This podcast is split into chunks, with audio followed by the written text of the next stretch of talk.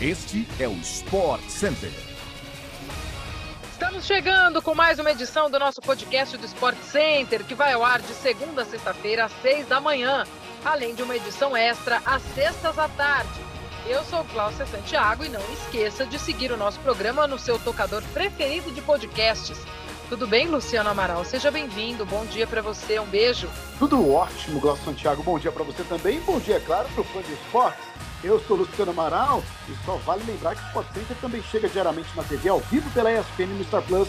E hoje são quatro edições: 11 da manhã, 4 da tarde, 8 da noite e também às 11h30 da noite. Mas vamos embora que está começando mais um podcast do Sport Center.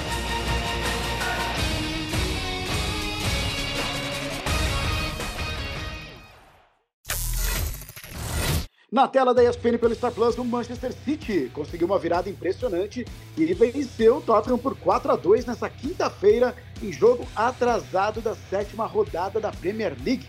Os gols da partida no estádio Etihad foram de Kulusevski e Emerson Royal no fim do primeiro tempo e no segundo de Julian Álvares, Haaland e do cara do jogo Mares duas vezes.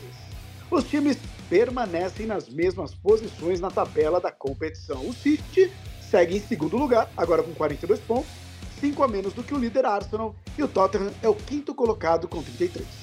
Antes dessa virada sobre o Tottenham, o Manchester City só tinha vencido um de 54 jogos anteriores, em que foi para o intervalo perdendo por dois gols de diferença. Isso aconteceu em agosto na vitória por 4 a 2 sobre o Crystal Palace.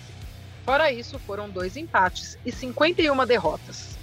Nunca duvide do Real Madrid. O Clube Merengue deu provas nessa quinta-feira de que essa frase é muito bem utilizada. Jogando fora de casa, os comandados de Carlo Ancelotti buscaram uma virada improvável diante do Vila Real e venceram por 3 a 2 e avançaram às quartas de final da Copa do Rei da Espanha.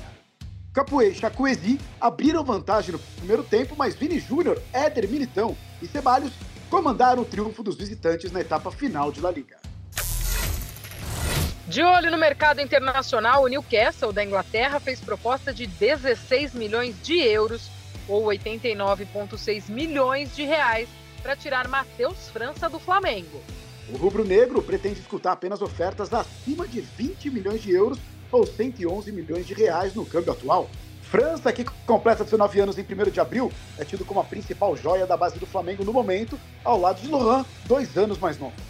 No mercado nacional, o São Paulo anunciou nesta quinta-feira a contratação do atacante David, sétimo reforço da equipe para a temporada de 2023.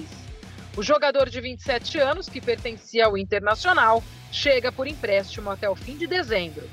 O São Paulo pagará 1,2 milhão de reais pelo acordo temporário e tem opção de compra ao fim do empréstimo definido em valor aproximado de 4 milhões de euros ou 22,1 milhões na atual cotação. O jogador chega ao Morumbi como um pedido do técnico Rogério Ceni, com quem trabalhou no Cruzeiro e também no Fortaleza. Nesta quinta-feira, Novak Djokovic precisou lidar com dores na coxa esquerda com a provocação de torcedores e também com o esforço do francês Enzo Coucou para avançar no Australian Open. O sérvio, cabeça de chave número 4, superou o rival em 3 sets a 1, parciais de 6-1, 7-6, 6-2 e 6-0. No segundo set, Djoko sentiu dores na coxa esquerda e viu Cucu empatar o jogo depois de uma primeira parcial tranquila. O sérvio, porém, se recuperou. Teve problemas com um grupo de torcedores vestidos como o personagem Wally, que acabaram retirados da quadra. Ainda assim, o sérvio se impôs para vencer o jogo. Luiz Stefani não disputará a chave de duplas do Australian Open. A americana Catherine McNally, sua parceira, abriu mão da competição faltando poucos minutos para o início da partida contra as australianas Astra Sharma e Jaime Furri, mas ainda não se sabe o motivo da desistência.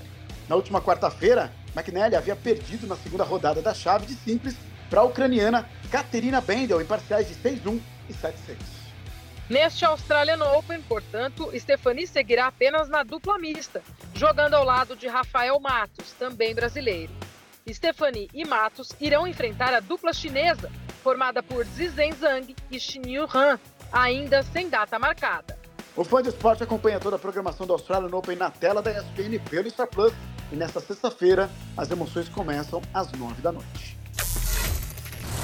Chegamos ao fim de mais uma edição do nosso podcast do Sport Center. Hoje tem mais uma, hein? Aquela extra com a programação do fim de semana no seu agregador favorito de podcasts.